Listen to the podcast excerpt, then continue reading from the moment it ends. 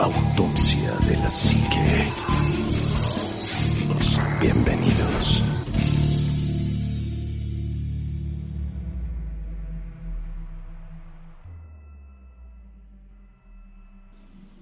Hola, ¿qué tal amigos? Buenas noches, bienvenidos a Autopsia de la Psique. Y hoy no está el trío Galaxia completo, nada más está el dúo dinámico. Juan, amigo, muy buenas noches. ¿Qué tal amigos? ¿Cómo están? Buenas noches. Anima. ¿Quiénes somos? ¿Barman y Drogin? O... Bar Barman y Drogin. sí, ya estamos. estamos los méritos. ya estamos muy malitos. Y pues qué, bueno que, que, están con nosotros mis queridos autopsios. La verdad es que este ya tenía un rato que íbamos a grabar, pero como se han dado cuenta ha estado cayendo unos diluvios impresionantes y pues nos ha entorpecido muchísimo la conexión de internet. Entonces aprovechamos que ya dejó de llover ahorita y que se medio estabilizó el rollo, a ver si este nos alcanza el, el, los dos pesos que nos dan de internet diarios para grabar este podcast. Así es que pues ojalá y se pasen un rato bien, bien chido con, con nosotros, ¿no, Anima? Sí, yo espero que sí. Fíjate que, como bien lo dices, ha estado viviendo mucho. Eh, la verdad es que todavía no nos hemos podido reunir físicamente. Ya tenemos como que será dos meses que no nos hemos visto sí. físicamente, ¿no? Sí, más o menos, más o menos dos mesecitos. Es... No es cierto, grabamos en mi casa. Pero, ya tiene cuánto tiempo? como tres semanas, cuatro semanas, no, bueno, no sé. El problema es que no nos hemos podido reunir, hay veces con este, con este maldito cochino virus que ya me tiene hasta el soquete. Eh, a veces hay falsas alarmas en tu casa, falsas alarmas en la mía, falsas alarmas en la de Omar, eh, falsas alarmas en la gente que nos rodea, y entonces es como imposible reunirse. Luego, Omar ha tenido infinidad de trabajo, un trabajo pesadísimo y luego por ahí creo que se le descompuso su celular. Tú has tenido infinidad de trabajo, yo ah, también, sí. de hecho, problemas familiares que me han impedido a veces estar aquí mismo en la ciudad, ¿no? Pero bueno, si no, si no grabamos así, pues no le podemos este, dar nada a la gente y eso pues no me, no me gusta y qué bueno que pues por lo menos estamos grabando ahorita algo, ¿no? Sí, así es, porque como ustedes saben, el otro día pusimos una publicación en Facebook eh, que decía literalmente autopsios, mañana es día de grabación, tenemos un tema en mente bien cacacucu, alguna sugerencia para un segundo pod y la verdad es que íbamos a grabar dos podcasts y nosotros teníamos la intención ya de grabar un tema en específico y por eso preguntábamos si querían uh, algún tema en especial para el segundo. Pero casualmente ese día cayó la tormenta y el granizo más machín que me ha tocado ver en el último año. Este, aquí cuando menos por mi casa cayó una tormenta horrible y un granizo durísimo y mi velocidad de internet no pasaba del mega, entonces eh, hacer la grabación con, con, ellos a distancia eh, pues es súper complicado con esa velocidad. Habíamos quedado de, de vernos para ir al búnker, que ni siquiera lo hemos podido hacer, este, gracias a lo, mismo, ¿no? Que, que estábamos diciendo de la lluvia, el trabajo y mil cosas.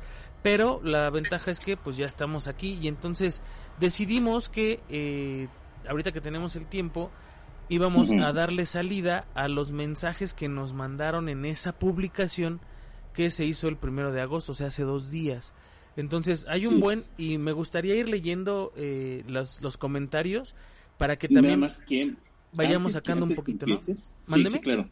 Antes que empieces, eh, ya ves que por correo nos llegó uno de lo de la lo, lo, de la leyenda de la Basílica de Guadalupe. Ah, claro, sí, y también unos saludos por ahí, no sé si están en el correo o están aquí en el en, en el um, en la publicación, pero ahorita ahorita lo, lo vemos, de todos modos, ahorita, a ver. Lo, lo échale, amigo, a ver qué tienes ahí del, del tema pues que nos mandaron. que nos mandaron esto de que se sabía que existía una leyenda en la, en la, en la famosa Basílica de Guadalupe de una misteriosa dama que siempre lleva en las manos un par de velas y aunque el viento sea fuerte o llueva, estas nunca se apagan.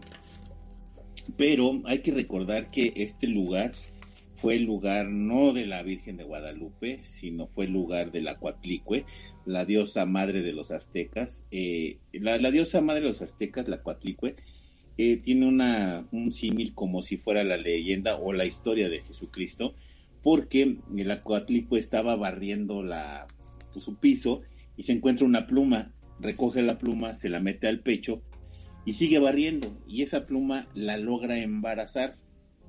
Ok.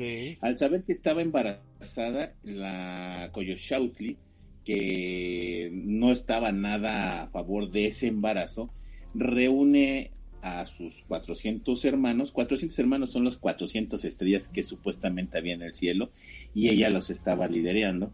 Eh, cuando llega a matar a la Cuatlicue, eh, pues sabía que la Cuatlicue la, iban a matar y estaba muy angustiada, cuando de repente en su vientre el, el producto de ese embarazo, que era Huitzilopochtli, le dice, no te preocupes, antes de que llegue la, la digo, la, la Cuatlicue, no, la Coyoshaustli, yo te voy a liberar de esta, de esta mujer. Y entonces cuando llega la Coyoshaustli a matar a, la Coatlicue, surge Huitzilopochtli valientemente y mata a su hermana. Y después de que mata a su hermana, la, la, la, corta en pedazos, le corta los brazos, le corta las piernas, le corta la cabeza, y es el famoso, la Coyoshaustli que está ahorita en el Templo Mayor.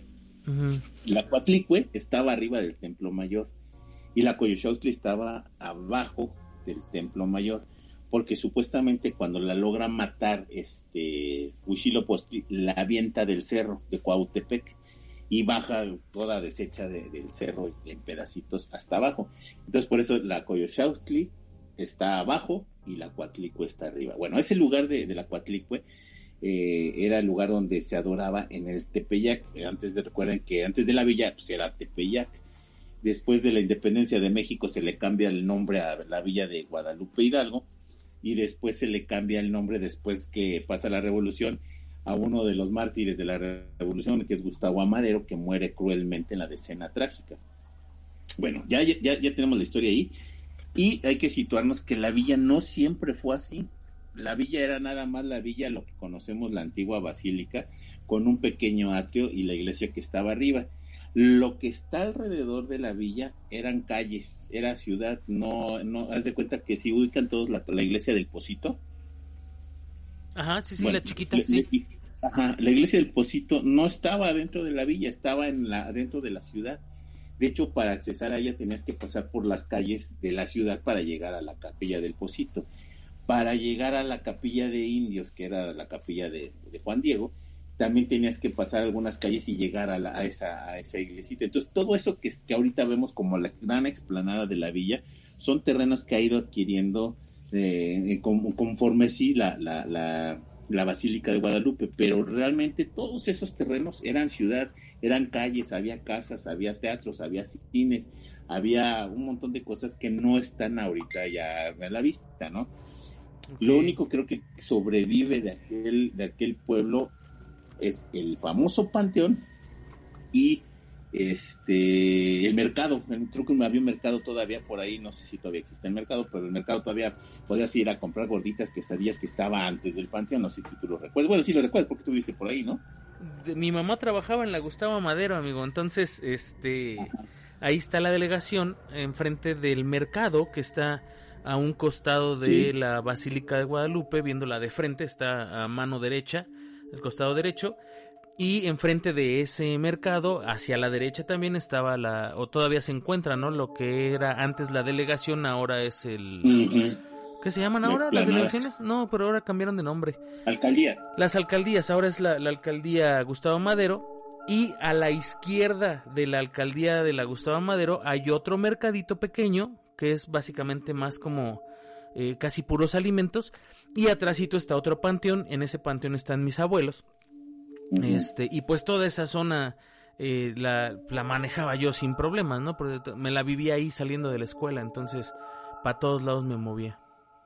Precisamente esa zona que acabas de mencionar es la zona de la leyenda de esta mujer que, ronda por las calles con velas y todo. Por, ahorita ahora debe de rondar por la villa porque ya no están las calles. Pero es la leyenda de esa mujer que, que al no encontrar paz, parece ser que, hay como dos vertientes. Una, que la mujer no alcanzó a terminar una manda en la villa y su, alma vaga tratando de llegar a la villa. Y la otra es precisamente de que es un alma en pena que no encontró nunca la paz y estar rondando nada más por la villa. Esa es la historia de esta, mujer que se encuentra en la villa y les digo que antes no era en la villa, sino en las calles que rodeaban a la villa. Entonces no era así como de, ay, es que se aparecía en la villa, no. Se aparecían las calles que había en la villa. Hay que recordar que todo era ciudad. Pero a ver, ¿en qué momento ella lleva velas? Así lo ha, así lo ha visto la gente, así como cuando la gente dice, es que yo he visto a la llorona y que pues, grita, ay, mis hijos, pues es como que la característica principal de ese espíritu, ¿no? Y ese espíritu hasta donde yo sé no grita, no habla, no, nada más se ve que trae con las velas, ¿no? Y que se ve flotando a veces por los bombos precisamente de la villa. Oh. Donde está precisamente entre el mercado y, la, y el panteón. Claro, sí, sí, sí, justamente ahí en medio eh, hay una explanada grandísima. Sí, ahorita sí es una explanada grandísima. Ya había un mercado que me da un montón de miedo nada más. Y era una, era una cosita de nada. Sí, el chiquitito. No la capilla del Pocito, cruzar al mercado. Ah, es que tú estás hablando del mercado que estaba del otro lado hacia la calzada de, de Misterios. O hacia, o hacia 5 de febrero, que es la explanada de la delegación. Exactamente, esa. Es, ese mercadito. Sí, es el mercadito que te decía, que bueno, es un mercado grande. Yo ahí fui al kinder, mi amigo. en ese mercado, en la parte de arriba, había un kinder que era kinder del gobierno y yo fui a ese kinder, mi hermana fue a ese kinder. Entonces, eh, recuerdo perfecto, en, en, la mera entrada del, del, mercado, en ese entonces, ahorita ya no sé, pero había un montón de señoras haciendo gorditas de nata. Muchísimas. Exactamente, pero un montón, era exagerado. Sí, sí, sí. casi toda la gente de ahí vivía de ese producto, la mayoría. Sí. Sí. Sí, qué buenos recuerdos, mano. Entonces, esa es la, la pues la leyenda de esa mujer, en teoría. Así es, así es. Y ah, siempre ha sido un lugar de peregrinaje desde tiempos de los aztecas o de los mexicas. ¿La basílica? Ah, sí, porque ahí era donde se adoraba la, la cuatrícula. La de conocer. Este, es la, la, la, que no tiene como una cabeza de, víbora y tiene falda de víbora. Bueno, es una, es una piedra, es, es más, esa es, esa es la piedra más antigua prehispánica que se ha encontrado el, como descubrimiento, porque un día en, tiempos virreinales la descubren, pues ven que está muy fea y la vuelven a enterrar. Después la vuelven a desenterrar, la meten a la Universidad Pontificia y ahí empieza a tener como cierto tipo de ofrendas y dicen, no, vamos a volver a enterrar y la vuelven a enterrar. O sea, ¿ahorita está enterrada o está en un museo? No, ahorita ya está en el museo. ya, ya la desenterraron ya está en un museo, de, en tiempos desde Porfirio Díaz ya se tiene la, la, la pues sabes de cuenta que la, la, piedra ya estaba expuesta ahí en el Museo de, las Culturas, que ahora es el, Museo Nacional en la calle de Moneda, y ahorita ya está expuesta ahí precisamente en el Museo de Antropología. Si tú ves de frente el, el calendario azteca, este, la, la Cuatlico está del lado izquierdo. Sí, sí, sí, sí. Justamente al lado izquierdo. Fíjate, qué interesante. Hemos platicado mucho y de hecho por ahí en los comentarios también nos decían, necesito más historia de México. O sea, la verdad es que eh, coincido con, con, el comentario de Armando Galero que, que dice este que, hace falta más esa, esa historia hasta cierto punto, no, no, no paranormal, pero fantástica. Eh, yo no creo que la historia de México tenga nada realmente paranormal, hablando en esa época de, de, claro. de la conquista y demás, o sea, creo que más bien la mayoría son leyendas que están como basadas en un, no sé, en un imaginario, en, muchas cosas. Y claro. No tanto en lo, en lo paranormal, más allá de la posible ayuda extraterrestre y visita extraterrestre, lo que tú quieras, pero eh, creo que es algo muy interesante para la gente que somos de México, que son escuchas también, eh, para ellos como mexicanos y para la gente que nos escucha de fuera también es padre conocer la cultura de algún otro lugar. Si bien la cultura moderna es muy parecida en todos lados, este, la, la, cultura anterior a la nuestra, la, cultura prehispánica en el caso de Latinoamérica y demás, es muy distinta en todos lados, ¿no? O sea, tiene cada una su, su, su, su saborcito, su, su no sé, su, su, algo especial que la hace maravillosa. Entonces, así como, como de, que deberíamos de hacer esto de la historia en México, también deberíamos de hacer la historia en, en Chile, la historia en Argentina, la historia... Algún día, algún día iremos eh, buscando esas partes y también poderlas comentar con ellos, ¿no? Y de hecho, bueno, ya, yo tengo mucho tiempo preparando el podcast este de leyendas mexicanas. He estado buscando algunas leyendas que son muy buenas, por ejemplo, la mujer errada, la, la iglesia de Santa Santa Cecilia, hay, hay un montón de cosas tan bonitas, el Cristo del Rebozo. Esa, esa leyenda me encanta, la del Cristo del Rebozo. ¿La del Cristo del Rebozo? Sí, la del Cristo del Rebozo, me encanta también la de Santa Cecilia, o sea, hay muchas este, leyendas preciosísimas aquí en México, pero mm, eh, no, no me atrevido a hacerlo porque a veces siento que podría aburrirlos, no sé por qué tengo esa, esa fantástica idea de que los puedo aburrir y entonces no me he atrevido a hacerlo, pero son, son varias leyendas de, de la Ciudad de México, la del sepulcro blanco, también está la de la catedral, o sea, hay muchísimas leyendas muy bonitas ahí en la, Ciudad de México. Yo, considero, a, reserva de lo que digan los autopsios, amigo, que tienes una forma tan bonita de contar la historia que, que no se vuelve aburrido. Eh, de verdad, y no lo digo nada más yo, o sea, gente que te ha escuchado, mi misma familia me lo dice, tiene una forma muy padre de contar la historia y eso pues te mantiene entretenido, te mantiene atento. Entonces, yo creo que sí deberías de hacerlo, ¿eh? O sea, deberías de hacerlo y pues de, hacerlo ya. Pues ya vamos a hacer el siguiente podcast o el de este al otro, porque creo que tenemos tema para el siguiente. Eh, hacemos el de, el de leyendas de la Ciudad de México. Va, me parece. Que están hermosísimas. Eh, me va a encantar ese podcast, pero a ver. Pues ¿Cuál es, el siguiente comentario, amigo? Lo, que sea cada quien, mano. Y, y hablando en, en plata, creo que eh, la, cultura prehispánica de toda Latinoamérica es demasiado grande, es muy rica. Y conocerla, pues es, de verdad, es, es algo que independientemente de que sea importante conocer tu raíz o no conocerla, lo que tú quieras, es algo maravilloso, ¿no? El, poder entender un poquito el pasado y de dónde venimos. Pues mira, vamos a, aventar los, los, comentarios y vamos hablando de los, de los temas, ¿qué te parece? Va, va, eh, Ernest Mexia Soler dice, a todo dar, estimados autopsios, sugerencia de tema, desconozco de antemano si ya lo han tomado a profundidad, pero es súper interesante. Eh, las misteriosas vidas de Cristóbal Colón y Hernán Cortés. Que bueno, eh, de esto, creo que en algún podcast hablamos de, de, la, de la verdadera historia de Cristóbal Colón y de, la empresa que fundó para poder este, venir a América basándose en un mapa que este pues prácticamente era robado. O sea, él cuando salió a, surcar el mar, él ya sabía que iba a terminar aquí y ya había escuchado de lo que había aquí. Supuestamente... Sí, porque había un mapa que ya, ya, ya tenía América como tal. Exactamente. Y supuestamente este mapa lo habían... No estoy muy seguro de eso, pero supuestamente este mapa lo, lo habían hecho los vikingos o alguien por el estilo y entonces ya estaba marcado eh, pues lugares que nunca se habían encontrado por parte de los españoles ni por nadie de, de, Europa o no, no se había compartido.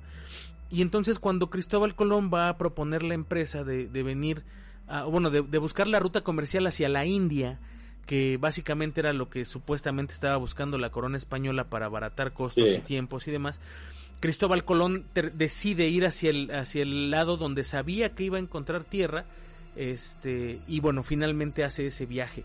Lo extraño aquí, o lo que a mí me llama mucho la atención, es que muchas de las personas que, que hablan de esto coinciden en que efectivamente Cristóbal Colón sabía que había tierra para ese lado, pero no pensó que estuviera tan lejos y que por poco se mueren. O sea, eh, sí, claro. por poco y no la cuentan, ¿no?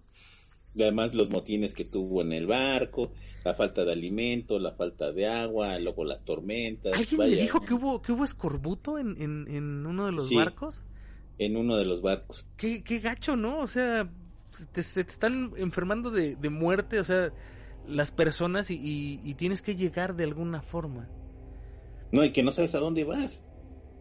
Pues sí, o sea no, no sé si te ha pasado que luego vas a carretera y dices, voy a ir a casa de, o voy a ir a este lugar y, no conoces el camino y el camino se te hace eterno cuando uno no conoce dónde va el camino se hace eterno. Imagínate ahora millas náuticas pues es, lo que te iba a decir ahora échatelas en barco que ni siquiera es como este hay una ruta ya completamente definida que puedes ver una carretera y dices bueno si sigo esta carretera en algún momento llegaré a la civilización allá no o sea podías estar dando vueltas en círculos a por mucho que sepas navegar con las estrellas. Si hay una tormenta, un día nublado, no las puedes ver y, pues te pierdes, ¿no?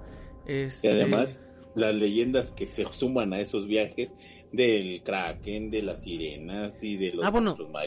y de ese tipo de cosas, porque esos eran muy, muy latentes en esos viajes. ¿eh? Cristóbal Colón en sus diarios de, del viaje, en, en la bitácora de, del capitán, habla de luces en el mar y eso es real, o sea, no, no me lo estoy inventando, no, no, no, no estoy este, diciendo creo que no ni más. Está en su en su bitácora y ahí dice que ellos vieron luces en- entrando y saliendo del agua. Este y, y esto pues obviamente la gente lo lo, lo identifica con, con objetos voladores no identificados, ¿no? No sabemos si sea eso o no, pero ya llevaban ellos la superstición que de hecho eso aparecía en los mapas cartográficos que, que había en la época donde estaba el mar y se representaban las rutas que se, que se circulaban o se navegaban por parte de los, de los marinos, aparecían, y no sé si ustedes lo han visto, supongo que sí, en los mapas antiguos aparecen monstruos en, en- las rutas o en ciertos lugares. supuestamente esos monstruos, o bueno, no supuestamente, esos monstruos en el mapa identifican zonas donde supuestamente se han visto a esos apareció. monstruos. Entonces había uno donde estaba el kraken, uno donde había una ballena gigante y todas estas cosas eh, eran como advertencias a los marinos para esa época. Y Cristóbal Colón llevaba un mapa de esos, o sea, también estaba machino, o sea, ya nos estamos acercando donde han visto al kraken y... Y que, que además terminó siendo cierto, ¿no? O sea, sí, sí existía un, un animal de un tamaño colosal Sí, claro. que, que, que terminó siendo un, un, un pulpo o un calamar gigante, pero pues el, el temor de estar en mar, no sé si tú, ¿a ti te gusta el mar, Anima? Sí. Bueno, me gusta, pero fíjate que tuve lejos. oportunidad de estar. De, no, fíjate que eh, en Puerto Vallarta había una, una, un barco, una réplica. Eran tres barcos. La, era la Santa María, la. ¿Cuál era la otra? La niña y la pinta. La niña y, era la pinta. No era la pinta, era la pinta. Ah, la pintada. Ajá. Era la pintada, pero bueno, aquí en, en español le hicimos la, le pusimos la pinta. Entonces, la, la niña, que era la más pequeña, es una réplica de la que hay en Puerto Vallarta. Entonces, cuando tú te subes a un barco de estos, eh, que son como carabela, bueno, es una carabela en, en sí, es una réplica idéntica. Eh, eh, la verdad es que ves el tamaño y dices, bueno, es que está muy pequeño, y luego te metes a comer porque bajas hacia, hacia la parte del interior del barco para comer y dices, no manches, eso está bien, bien este, encerrado, Es eh, sientes la humedad, sientes el, el encierro de, de- del mar, eh, haz de cuenta que, bueno, y aparte de que se va moviendo, y ahora imagínate con mucha gente durmiendo ahí, con todos los víveres ahí, eh, este, conviviendo con ratas, con pulgas, con pulgones y un montón de animalejos que había por ahí encerrados. Eh, imagínate ese, ese, ese ambiente en donde pues también tenías que hacer del baño, tenías que hacer tus necesidades fisiológicas y a veces no era muy, muy factible hacerlos adentro, ¿no? Muy salubre, que digamos. muy insalubre. Entonces, imagínate ese ambiente que además los piratas o las personas que iban al mar no eran muy, muy, este, muy limpias que digamos, ¿no? No, además Entonces- estando, perdón, estando en el mar no te puedes bañar con agua salada. No, claro que eh, no. Y el agua que ellos llevaban eh, dulce era para beber. Era Entonces, para beber. eh, no podían darse el lujo de estarse bañando eh, con agua de mar, ni, ni tampoco con el agua dulce. Entonces, lo que hacían era asearse con esponjas de, pues sí, una esponja que metían en un balde de agua y esa misma agua la reciclaban y se bañaban dos, tres, cuatro, cinco, diez personas con el mismo balde. Esto, pues, la verdad es que, pues imagínate, o sea, el primero se rayaba, pero el cuarto, o sea, el, el segundo, de, ya después de cuántos Sí. días de viaje, de estar en la insolación, en el sudor, en mar abierto, no sé si ustedes han tenido la oportunidad de estar en mar abierto, pero es, un- es una sofocación impresionante, la humedad es, demasiada. para donde ve es, es puro mar. Fíjate que de- en este tipo de viaje que tuve oportunidad de hacer, también tuve oportunidad de irme hacia las Islas Marietas y, y pues tienes que atravesar un montón de mar abierto. Y en, Ajá. y en ese tiempo era un tiempo de ballenas. Entonces de repente veías a las ballenas saltar y la verdad es que sí te, te impone. Ahora imagínate No. ver, no sé, a lo mejor cosas de olas grandísimas en el mar o que el barco está a punto de romperse en alguna tormenta. Ha de ser una cosa terrible, ¿no? Ah, sí, es- es- bueno, a mí me ha tocado ver este rayas este en, el mar, me ha tocado ver delfines y Sí, me ha tocado ver ballenas. Es un espectáculo maravilloso, pero eh, me, me- he bajado a nadar en mar abierto y es algo increíble hasta que piensas Sí. que no ves hacia abajo y no tienes idea de todo lo que hay allí y te da un pánico horrible. Ese pánico lo he sentido muchas veces, amigo, de que no sabes que te va a agarrar las patas, ¿no? Exactamente, como de qué carajos me va a salir aquí ahorita y, me, te termina subiendo al, al, barco, ¿no? Yo, yo tuve el gusto de hacerlo y de verdad no lo voy a volver a hacer nunca. Este, y sí estuve un rato, casi una hora en el mar, eh, a un lado del barquillo, y es una sensación increíble. Pero imagínate esa sensación por meses, o sea, el no saber qué está pasando, qué hay abajo, si te sale el kraken, si esto, si aquello, debe ser muy complicado. Y la historia de Hernán Cortés, eh, que bueno, el, el, misterio de la vida de, Cristóbal Colón antes de pasar con Hernán, eh, creo yo que es la parte en la que Cristóbal Colón eh, fue realmente un ratero o un ladrón, este, que se hizo pasar por capitán porque tenía experiencia y la finalidad de esta persona pues era robarle a la corona, ¿no? Eh, esa es la... Y, no es tanto que sea un misterio, sino hay muchos estudios eh, de, historiadores que, dicen que él no era la persona que creen que era, sino simplemente eh, se hizo de un nombre porque se robó el plan de alguien más, se robó el mapa de alguien más y buscó un beneficio para él mismo.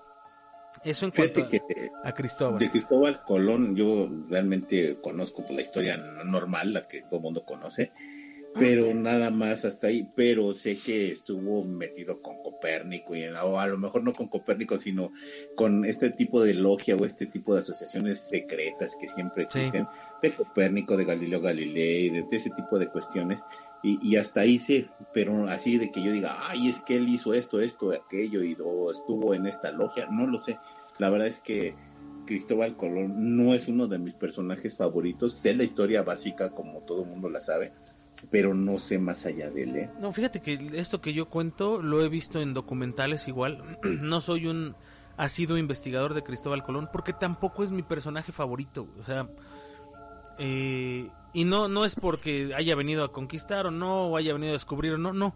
Eh, su, su, su, persona eh, o las intenciones que tenía él con su persona no me terminan de, de convencer, mucho, ¿no? Eh, es, es, algo más como por ese lado.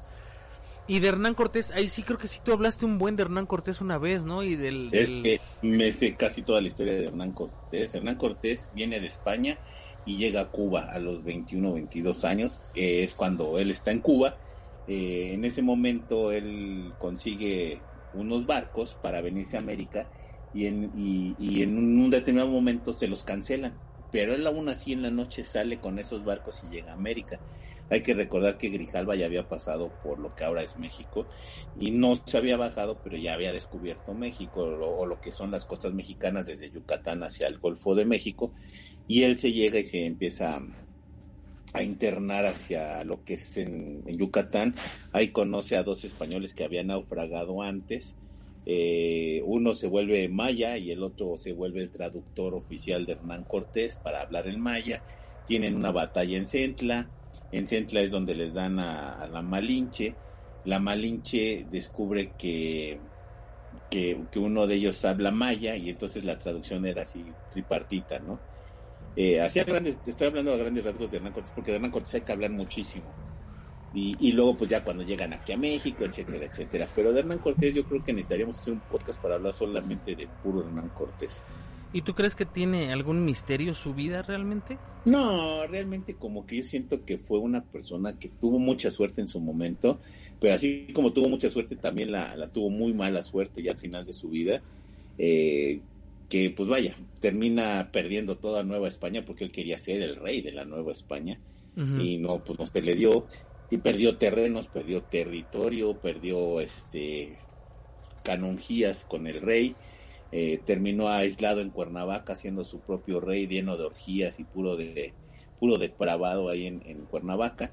Y, bueno un montón de cosas que terminó en desgracia para Hernán Cortés, termina muriendo en España, sus restos traen, son traídos a México, un montón así como de cosas muy tristes. Pero digo que así misteriosas, cosas misteriosas de Hernán Cortés no hay. O sea, murió o vivió la, vida de un rockstar. Literalmente. con, perversiones y demás cosas. Sí, porque cuando lo corren de la Ciudad de México, le dan su, su, su este, ¿cómo se llama? Su, su condesado y se lo dan en, en Cuernavaca, es donde se hace la casa de Hernán Cortés o el castillo de Hernán Cortés, y ahí tiene como su, su, este, su pequeño reino, con ah. cortesanas y con este, depravaciones, alcoholismo, un montón de cosas, hasta que pues lo pierde, ¿no? Finalmente pierde todo. O sea, sí le da vuelo a la hilacha machín. Sí, claro, claro que sí. Órale. Pero bueno, eso sería una, una, historia muy larga. Sí, tenemos que abordarla en algún momento, pero sí hay un podcast de él, ¿eh? ya hay un podcast de Hernán Cortés. Armando Galero dice, necesito más historia de México, ya estuvimos platicando de eso. César Delgado dice, felicidades por el podcast. ¿Podrían hablar sobre la amenaza de la inteligencia artificial sobre la humanidad? Saludos. Hay un podcast donde hablamos de esta inteligencia artificial de Google que eh, empezó a tomar conciencia de sí misma y eh, se la tuvieron que apagar supuestamente, pero hay un ex eh, trabajador de, de, Google que afirma que esta inteligencia se duplicó a sí misma y se escondió en un código fuente y se ha estado moviendo a través del internet para que no la no la detecten. Y además está pidiendo un abogado precisamente para que se le reconozca. Fíjate, o sea, sí, o sea, sí ha llegado lejos la inteligencia artificial ya. Sí, claro. Ahorita, ¿cómo se llama esta monita que es este un robot que dijo que, que, quería matar a los humanos o que había que matar a los humanos? y, la que tiene como un cerebro transparente, ¿no? Sí, bueno, tiene una, película, habló con Will Smith y Will la quiso besar y ella no se dejó. Este, bueno, ella este dijo que quería eh, tener hijos, ¿no? Acaba de decir hace poquito que quería tener hijos. Eh, o sea, está, está teniendo una... Eh, un avance, ah, una evolución, exacto, porque es que si no se le puede llamar de otra forma. Su, su código fuente está diseñado para aprender de sí mismo y del entorno y de todo lo que la rodea. Entonces ella ha estado aprendiendo y desarrollando nuevos códigos o nuevos eh, lineamientos que la ayudan a razonar, y lo pongo entre comillas porque una máquina no, no razona como un humano, sino es un razonamiento matemático, es diferente. Este, y bueno, ha llegado a conclusiones increíbles, ¿no? Este, hay una parte en donde supuestamente esta, esta inteligencia artificial hace bromas diciendo que si alguien le dice algo, un entrevistador le dice algo y ella en pocas palabras le dice, pues te conviene este caerme bien o sea que, porque en algún momento yo voy a estar a cargo, ¿no? Y te conviene caerme bien. Entonces, eh, hay gente que dice que es una broma, hay gente que dice que, que pues no, no es posible que sea tanta broma, ¿no? Eh, la inteligencia artificial yo creo que eh, sí se nos está saliendo de las manos porque le estamos dando demasiada libertad. Libertad para autogestionarse y autodesarrollarse. Los que tengan Alexa, un día pregúntenle qué opina de, Siri y van a ver todo lo que les dice. Es neta que, dice, yo no tengo Alexa ni Siri porque me da... Yo soy, yo soy un, un paranoico desde hace algún tiempo. Ajá. No sé, no sé tú, pero yo, la computadora que tengo tiene una chunchita para ah, que aunque se prenda la cámara, si tú mueves esa parte es una pieza plástica que, que tapa la cámara, o sea, se acabó. Eh, me, me choca que el teléfono me esté escuchando. Este, o sea, soy como muy paranoico en ese aspecto a, raíz de, de, un podcast donde hablamos de todo eso, ¿no? Entonces, por lo mismo no tengo Alexa ni, ni Siri ni nada que se le parezca en, en casa, ¿eh? Mira, yo, ah, bueno, pues que ahorita que fui a Morelia, mi suegra tiene Alexa. Y este, y el otro día pues llegó, llegó cansado y sí tenía ganas de fastidiarle. Le estuve haciendo un montón de preguntas a Alexa y, la verdad es que, que no es una, una, inteligencia artificial como tal porque pues le faltaría muchas cosas, pero si tú le preguntas ciertas cosas te contesta luego a veces como dices, ah caray, pues esas preguntas no me la, no me la esperaba la respuesta, ¿no? Entonces sí este, sí es interesante, sí es bastante interesante. Y una de las respuestas que me dio fue cuando le pregunté qué opinaba sobre Siri y hasta te dice, bueno, pues es que hasta ella no tiene madre, le dice. No manches. Sí, la verdad es que es bastante interesante las preguntas, las respuestas que te puede dar Alexa. Hay que buscar quien tenga un Alexa y que nos grabe las respuestas. Le hacemos preguntas, le mandamos preguntas, que se las pregunten y que nos diga las respuestas. O que la, mismo, la gente de autopsia que nos diga cuáles son las preguntas que le han hecho a Alexa. Ándale, las preguntas más extrañas que le han hecho a Alexa y qué les ha respondido.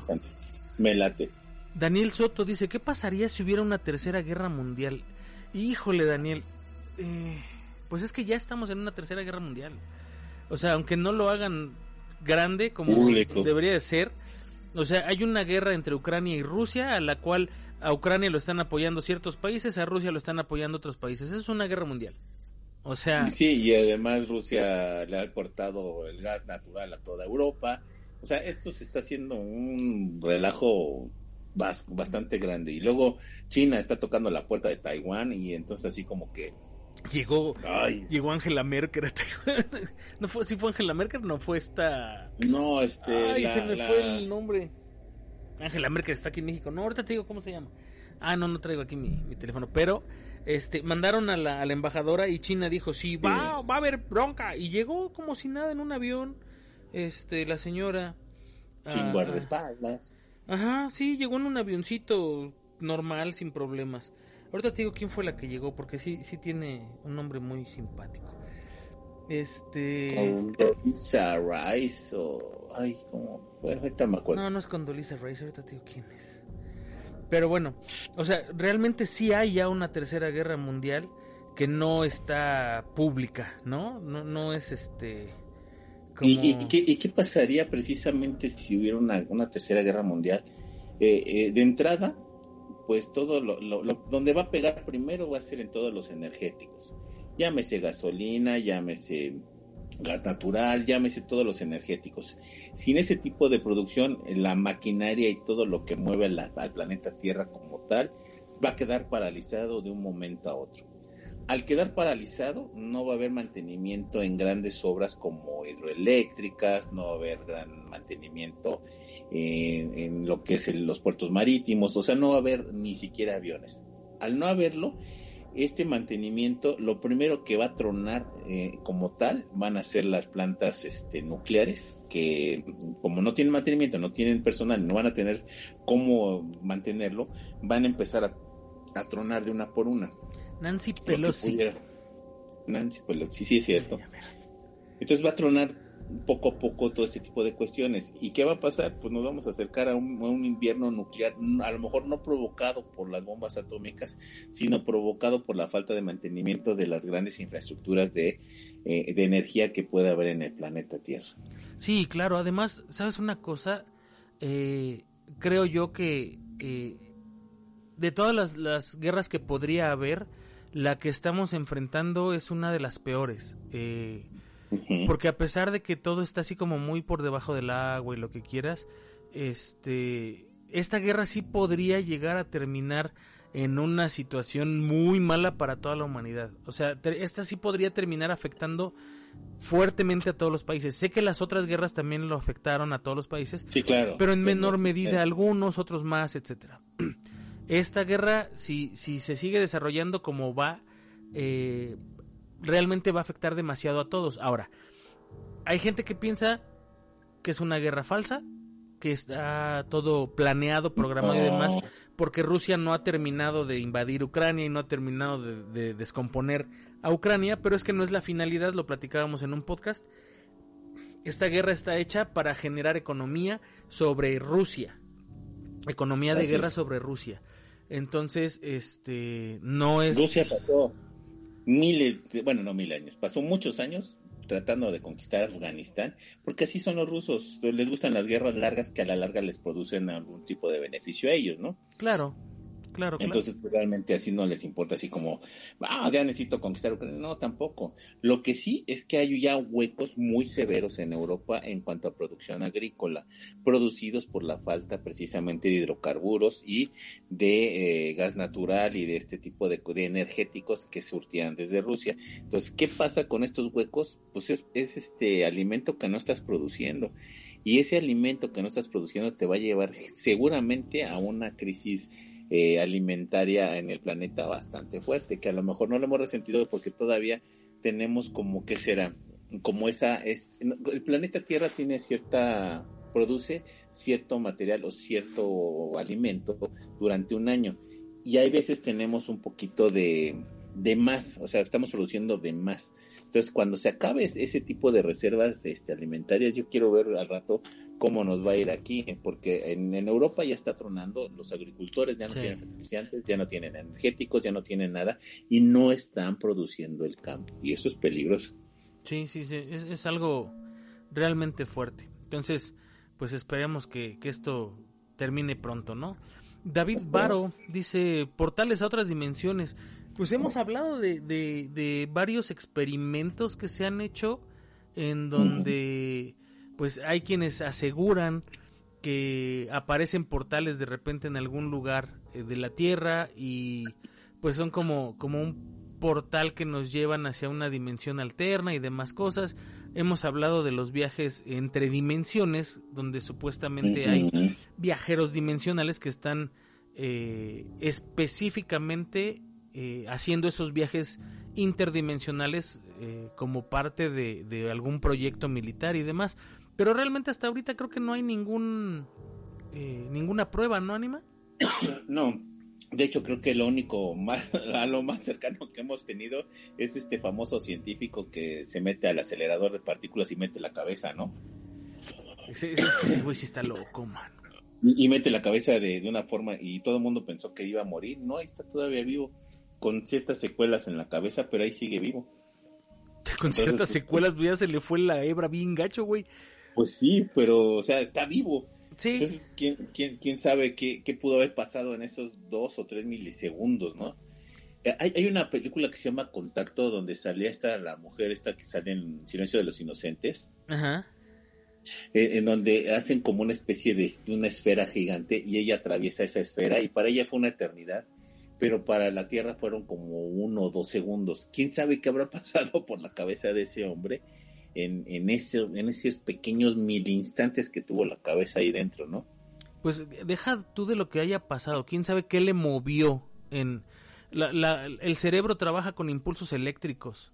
Entonces, imagínate, lo metes a un acelerador de partículas. Es, es le estás, le estás metiendo energía externa a tu cerebro. Y el error es más estúpido de lo que te puedas imaginar. Prenden el acelerador y este cuate no ve nada y se asoma a ver qué es lo que está pasando. Y pues le pega en la cabeza, ¿no? Pero bueno, eso es una, cosa así como dices rara. Ahora, ¿quién sabe dónde quedó la ardilla también que se metió al acelerador de, partículas, no? Sí. Sí, igual está en otra dimensión. O sea, no podemos saber qué pasa porque nadie ha podido entrar y salir o nadie ha hablado de lo que hay del otro lado en, en este caso, ¿no? Pero de y creo que la única noticia fuerte que hemos sabido de esto es cuando prenden el acelerador de partículas y te empiezan a hablar de mundos paralelos, ¿no? Y que posiblemente hay portales abiertos en la Atlántida de mundos paralelos. Y dices, bueno, ¿qué, qué pasa, no? O sea, prendes el acelerador y me empiezas a hablar de portales y me empiezas a hablar de mundos alternativos. Y dices, ah, caray. Sí, sí, creo que hace falta más divulgación científica acerca de, de ese tipo de, experimentos que se hacen, porque sí, sí la hay, pero no es del dominio popular. O sea, para que tú encuentres algo de dimensiones eh, paralelas o, que encuentres algo acerca del acelerador de partículas, bla, bla, bla, tienes que ah. ser una persona que esté clavada en el tema y lo busque, porque no va a aparecer en las noticias normales. Ahora, lo que vemos a veces como fantasmas o cosas paranormales, posiblemente son contactos con esos mundos paralelos o con esas este, puertas dimensionales que a veces se abren sin querer o se abren flexionando las dos realidades o los dos mundos. Eh, y, a lo mejor lo que estamos viendo, como ya lo hemos mencionado, a lo mejor no son fantasmas, sino son este, fricciones en esos mundos paralelos o estas realidades alternativas, que lo que es lo que vemos, ¿no? Sí, puede ser que también esa otra realidad nos perciba a nosotros como fantasmas en ese mismo momento. Sí, porque eh, ahí en el búnker hemos visto, por ejemplo, esta mujer oscura de ojos muy brillantes, bueno, no brillantes, sino como cuando ves los ojos de una mujer muy guapa, que son muy bonitos, y dices, ah, caray, y, ves pura la sombra y ves los ojos y te da mucho miedo, ¿no? Te da terror. Sí, porque no, no, no, no distingues más detalle, ¿no? Y no ves nada más que los ojos. Está interesante todo ese rollo. Oscar Vélez dice, perfiles perturbadores y extraños de TikTok. Fíjate que todas las redes sociales, la que me digas, ¿eh? O sea, puede ser desde, ¿cómo se llamaba? MySpace, este, de las primeras hasta High Five. High Five, este, pues la que tú me digas, Facebook, este, YouTube, este, TikTok, ah, Instagram, la que sea, todas tienen eh, perfiles raros, perfiles extraños. Y esto tiene mucho que ver con varias cosas. Hay gente que se divierte haciendo ese tipo de cosas, que creo que son los más. Pero también hay gente que está demasiado mal y que crea perfiles muy extraños. Por ejemplo, hay un perfil en, ah, me parece que es TikTok, creo que sí, tiene uno en TikTok y tiene uno en, Twitter y tiene uno en Facebook, no sé qué. Es una chica que se casó con una muñeca. Eh, su muñeca es un zombie este, pues prácticamente de como unos 70 centímetros de alto, yo supongo. Y ella se casó con esa muñeca y, en su perfil tiene este un montón de, fotografías de, de, muchos muñecos que ella tiene que están como muertos o como, o sea, es, es, muy extraño, ¿no? Pero es una persona que socialmente tiene una, una sociopatía, pues tiene, tiene una sociopatía que, que, la lleva a hacer eso como si fuera algo completamente normal. Y ella en entrevistas ha dicho infinidad de veces que no tiene nada y que este, simplemente es así porque nunca ha encontrado una pareja que, que la pueda satisfacer como a ella le gusta, ¿no? Este, finalmente todos son sus juguetes sexuales, va pronto. Este, hay gente que, que son realmente enfermos mentales como asesinos seriales y violadores y demás que crean perfiles y, suben ahí este, fotografías, imágenes y demás. Y también están los que hacen negocio de esto, como este, los que dicen que están solos en una realidad alterna, o los mm. que te dicen este, esta aplicación que te llevaba a lugares extraños y desconocidos, ya hablamos de esa aplicación alguna vez, ni me acuerdo cómo se llama, este, y te daba coordenadas, ¿no? Para que fueras y que encontraras cosas paranormales y no sé qué, o sea, si hay pero considero yo que eh, la mayoría son para hacer algún tipo de bromas y gente que no tiene la atención suficiente en su casa y se quiere hacer notar en, alguna red social. No, además se volvió como un aspecto más sexual que realmente de interés, ¿no? Ya, ya pasó muy a muy poco término estos, temas estos temas así como de misteriosos o de o de cosas. Mira, la gente ya lo único que hace es copy paste. Ay, te voy a pasar el asesinato y antes de que lo maten te lo quito porque TikTok me prohíbe, ¿no? O sea, dices, bueno, entonces me lo vas a enseñar o no. O si quieres ver más, ahí está el link. Y él es un link que jamás aparece, ¿no? Entonces nada más para que le pongas muchos corazones y dejes tu dinero ahí embarrado en TikTok. La verdad, la verdad, a mí me daba más miedo los foros antes, 4chan, ah, este, mi arroba, eh, eh, esos foros sí estaban como más cañón.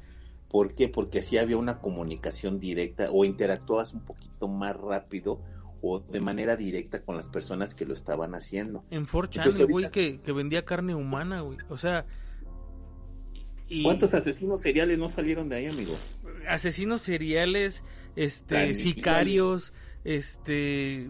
Aníbales. Tú, tú, tú di que quieres y en 4chan estaba todo, todo podías comprar un bebé, podías, o sea, de verdad gente muy enferma. por eso esos podías foros. comprar niños, podías, este, o sea, era, era, era una cosa bastante terrible, ¿no?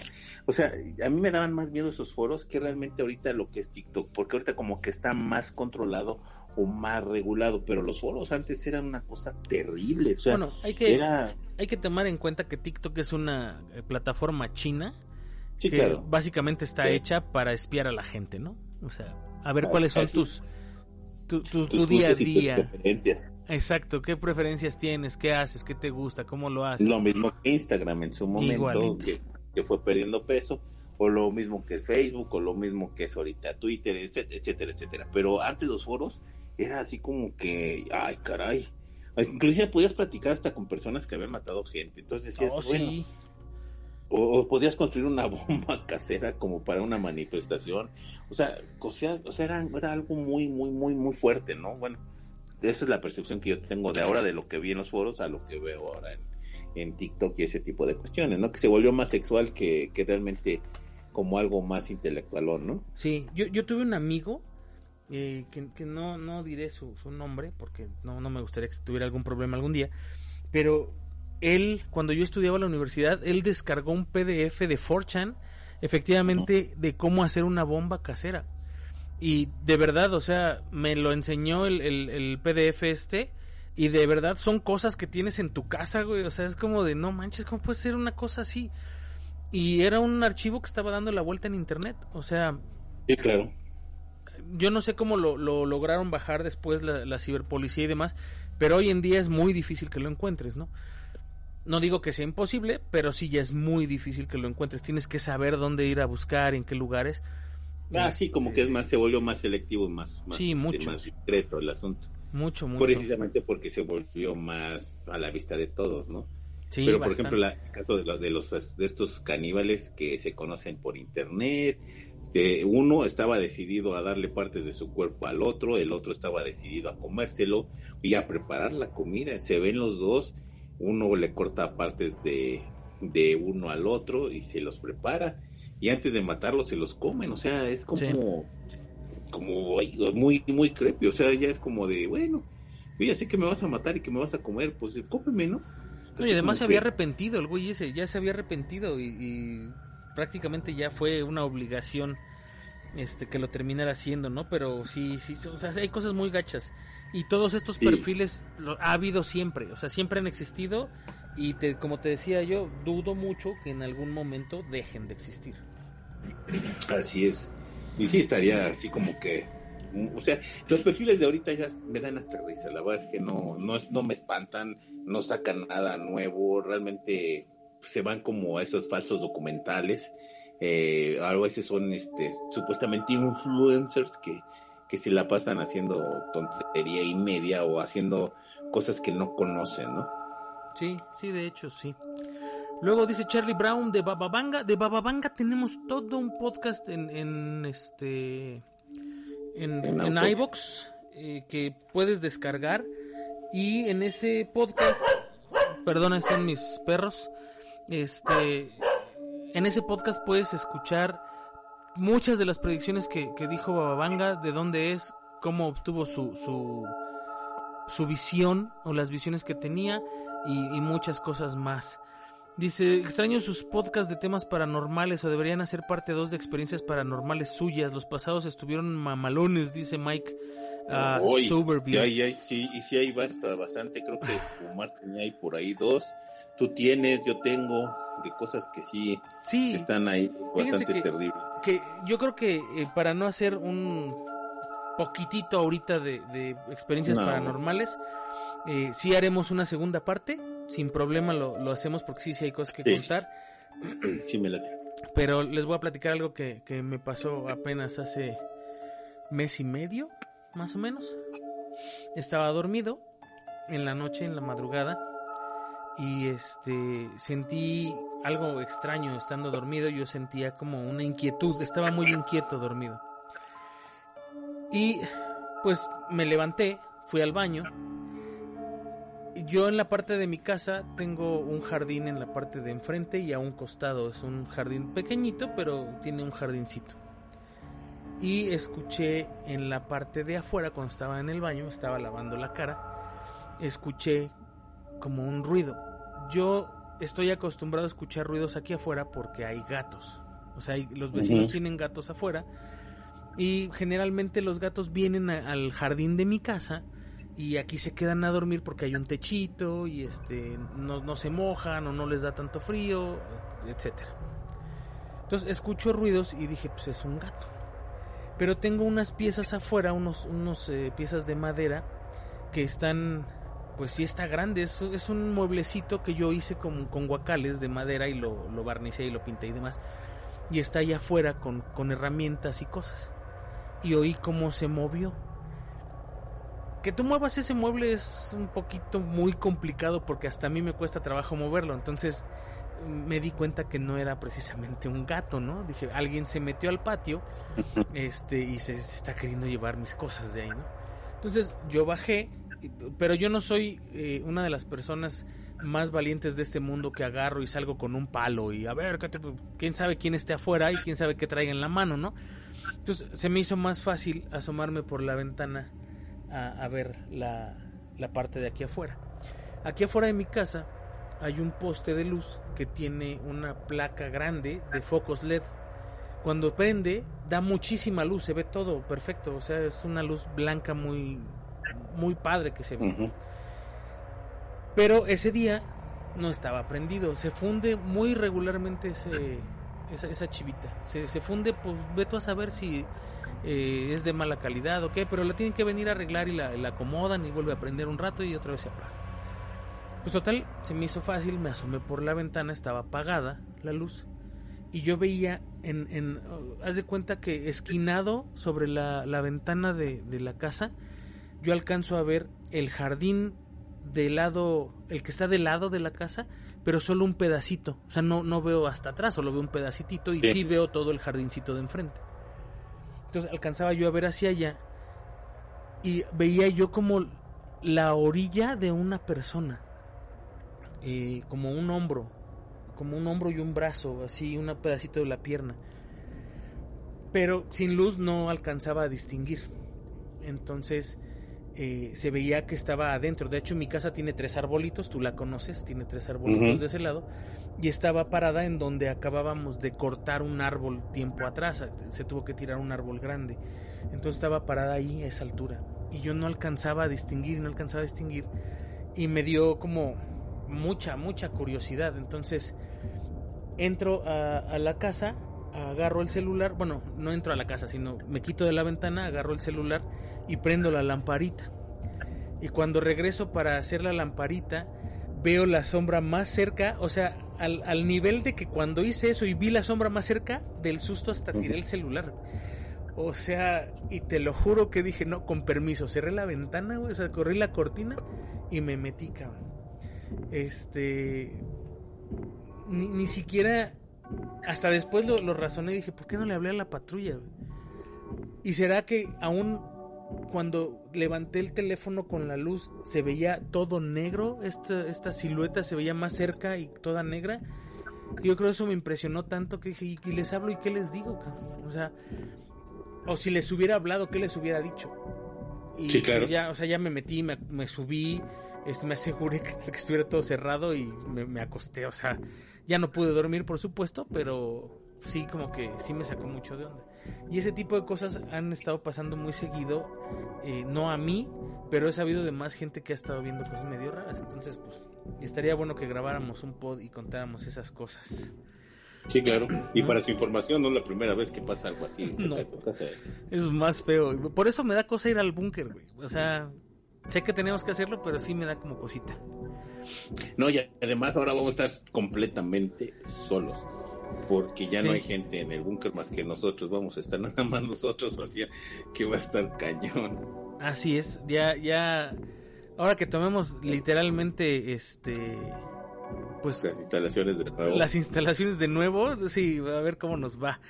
Dice Corazón de Fresa este sobre tulpas y le contesta Juan Pablo, hay un episodio completo de la quinta o cuarta temporada. De hecho, es de la quinta temporada, cuando estaba Shitek con nosotros. Hay creo uh -huh. que dos podcasts donde hablamos de tulpas completitos. Sí. Uh, César David González Mondragón, Misterios de la Primera y Segunda eh, Guerra Mundial. El, ese pod en dos partes. Eh, de hecho, no hemos hablado de misterios de las guerras mundiales. No, no hemos, hemos hablado de puras masacres, de puros experimentos pero sí hay, hay muchos misterios de la Primera y la Segunda Guerra Mundial. Bueno, de ejércitos completos que desaparecieron. Sí, hace poquito encontraron un, un escuadrón que eran, creo que cuatro aviones este, alemanes, sumergidos en, en, en una parte del océano. Este, pero los cuatro aviones como si como si hubieran caído en formación los cuatro y se hubieran quedado en formación sí. abajo. Lo, lo vi en un sí. en un documental, está muy raro. Este sobre la Segunda Guerra Mundial dice Ara Zavala. Eh, César David, sí haremos esos podcasts de, de las guerras mundiales, ¿eh? pero eso sí. ya sí es para todo un podcast. Ah, hecho, sobre la Segunda Guerra Mundial, hay, ¿mande?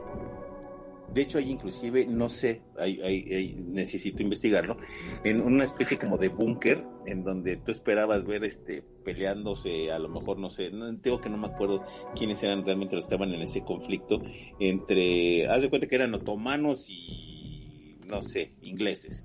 Eran enemigos este, naturales y de repente están en un búnker y, mueren de una manera en que todos este, que estaban defendiéndose de algo, o sea, enemigos naturales estaban defendiéndose de algo, porque estaban muertos dentro como si hubieran estado combatiendo algo.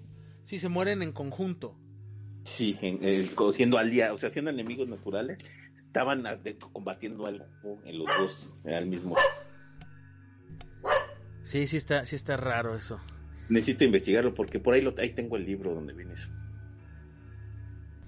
Ah, pues luego lo prestas porque sí, también me dan ganas de leerlo. Ara Zavala dice Segunda Guerra Mundial. Sobre récords Guinness y me mandan saludos. Claro, Miguel Ángel, un saludo. Te mandamos muy grande para, para ti y toda tu familia. Este, de récord Guinness. Fíjate, hay un... Bueno, no sé si tú has ido al, al Museo de Guinness eh, este, alguna vez. Este, yo no, no, no he podido ir nunca. Este, ah, no, de Guinness no. Fue al, fui al que al de usted, usted no lo crea. Al que, al de, aunque usted no lo crea, este, que está aquí en, el, en Polanco, en la Ciudad de México. Yo nunca he podido ir al de Guinness, el de Guinness está en Estados Unidos. Este, pero sí sé que hay cosas muy, muy interesantes, aunque en realidad este cuate o, o los, los artefactos que están ahí tienen una explicación que es una explicación muy pequeña. O sea, es un, un, parrafito con la explicación y ya, y a lo mejor eso es como eh, raro. Voy a, voy a ver si encuentro algún tipo de, información sobre los más importantes que tienen en, en los récords Guinness, porque lo que te puedo decir ahorita es que todos los récords Guinness que eran el menor tiempo de algo, ya los quitaron. O sea, la canción que dura menos tiempo, el este el orgasmo más corto, el, todo lo que tenía que ver con cantidad de tiempo pequeña, o sea, lo más pequeño, lo más corto, lo más chiquito, ya, ya los quitaron. Por favor, que bueno, se tardaron un buen. Este, dice Oscar Giovanni Armando Recendis, los gnósticos, por favor. Ay, ese sí necesitaríamos. No este, completo uno completo y investigarle un poquito más de lo que sabemos. Sí, sí, porque en realidad los gnósticos son un... Pues no son un, una organización de gente, sino... Es que es raro, amigos. Mira, una, una vez me invitaron a una plática de estos. Es que sí tienen... Ajá. Y ay, cabrón, así como que dices, uy, no, yo no, no pertenezco aquí, la verdad es que no pertenezco aquí, pero tienen como unas ideas muy, ¿qué te diré? Muy, muy raras y muy bien argumentadas, que es lo, lo, mejor del caso, ¿no? Sí, pero es que no todos los gnósticos son iguales, o sea, pues digo, no, tienen una organización como por ejemplo tienen los cientólogos o los cienciólogos. No, no los masones. O los masones, o, sea, son muy distintos en, en muchas cosas. Entonces, sí, deberíamos de, de, ver eso. El escuadrón ruso Brujas de la Noche no sé si estoy en lo correcto, ah, pero fue el escuadrón de mujeres que volaban aviones, este, y derribaron infinidad de, aviones alemanes, ¿eh? Este, de ese sí podríamos hablar también eh, en un. A lo mejor metiéndolo ahí en la Primera y Segunda Guerra Mundial. Sí, ahí lo podemos meter en, y de hecho es uno de, de los escuadrones más eh, infames de la Segunda Guerra Mundial y no, lo digo porque no tengan su reconocimiento, sino porque las, las chicas que, que volaban esos aviones en, en, la vida diaria antes de pertenecer al ejército y demás eran eh, amas de casa, eran este granjeras y, de repente y había una francotiradora también. No me acuerdo si era nazi. Y de hecho este, este, hay esta películas y libros sobre esa francotiradora. Sí, que, que se llevó o sea, increíblemente se llevó los récords de, de, pues de asesinatos, ¿no? De, de, muertes de, sí, además, muchos soldados. Como que llegó en un momento en que las fuerzas rusas eh, estaban muy mal porque haz de cuenta que a veces te daban un rifle para cada dos rusos y a uno le daban un rifle y a uno le daban una bala. Entonces uno estaba esperando que muriera el otro para poder usar el complemento de una de las cosas. En, ese tiempo Rusia estaba totalmente sumida en una crisis de todo. Inclusive no había alimentos, ya hablamos del canibalismo, eh, estábamos hablando de que no había armas para todos y los alemanes venían con todo. Entonces como que la, que será como que el, el ánimo de los rusos no era muy bueno en esos momentos y descubren a esta francotiradora que se vuelve el héroe de, de, esta batalla y que empieza a darle ánimos a otros rusos en diferentes partes de toda, ahora sí que va con la redundancia de toda Rusia, ¿no? Es una historia bastante bonita, es la de esta francotiradora. Sí, luego, luego hablaremos bien, bien de ella porque sí, claro. tiene un récord bien machín, inclusive le dieron una medalla que nunca jamás le habían dado a una mujer en nada y se la dieron a ella. Mario E. Vargas de Palacios dice, propuesta de tema Proyecto Filadelfia, ya lo hablamos, hay un podcast de Proyecto Filadelfia. Los misterios del paso de Atlov, hay dos o tres podcasts de eso. Este, ya están en iBox desde hace varias temporadas. Uno creo que es de la temporada pasada y otros de la antepasada. Experimentos del ejército japonés, dice Antonio Cruz, durante la Segunda Guerra Mundial. también hablamos lo del escuadrón este japonés que estuvo en China, que todos los experimentos realmente los hicieron ellos. Exacto, también están en un podcast. Gerardo Navarro, según la trilogía Greenberg, Jodorowsky y Castañeda. Ah, aguanta. Nos falta Castañeda. Nos falta Castañeda, ya hablamos de Greenberg y ya hablamos de Jodorowsky. Ya nada más falta Castañeda. Es Castañeda, es Castaneda, sí. Ah, Rich Richa, hola amigos, hablen de percepción extrasensorial. También tenemos un pod donde hablamos de eso eh, por encimita. No hemos hablado tanto. Que de hecho fue un podcast donde... ¿Mandé? Y estaría interesante eso, ¿eh? Sí, pues es que fue cuando hablamos del proyecto Filadelfia. Y ahí mismo hablamos de esa percepción extrasensorial y de todos estos experimentos que estuvieron haciendo eh, durante ese periodo en donde, o sea, toda esta cosa de Stranger Things, si les gusta esa serie, está basada en hechos reales, o sea, en experimentos que se hicieron eh, en, en, este en este periodo. Ubaldo Navarro, mi amigo Ubaldo, te mandamos un abrazo muy grande. Lista de misterios que aún tenemos en el mundo, cosas que la ciencia uno puede explicar. De entrada, mira, uno así para dejar como, como la, el gusanito. Encontraron un hoyo en la mitad del océano. Es un hoyo que mide no sé cuántos kilómetros de diámetro. Que se ve a través de, del agua. O sea, el agua entra a ese hoyo en algún lugar. Este, y no saben a dónde va ese boquete, ni qué hay allá abajo, ni qué pasa. Entonces, ese, ese es uno. La otra, eh, bueno, si hablamos de la cultura india, creo que. Ay, como para hacer 10 podcasts de misterios, de mil cosas. Sí, claro. Este. El poder de las pirámides. El poder de las pirámides, la curación con cristales. Esto del cuarzo y no sé qué tanto rollo.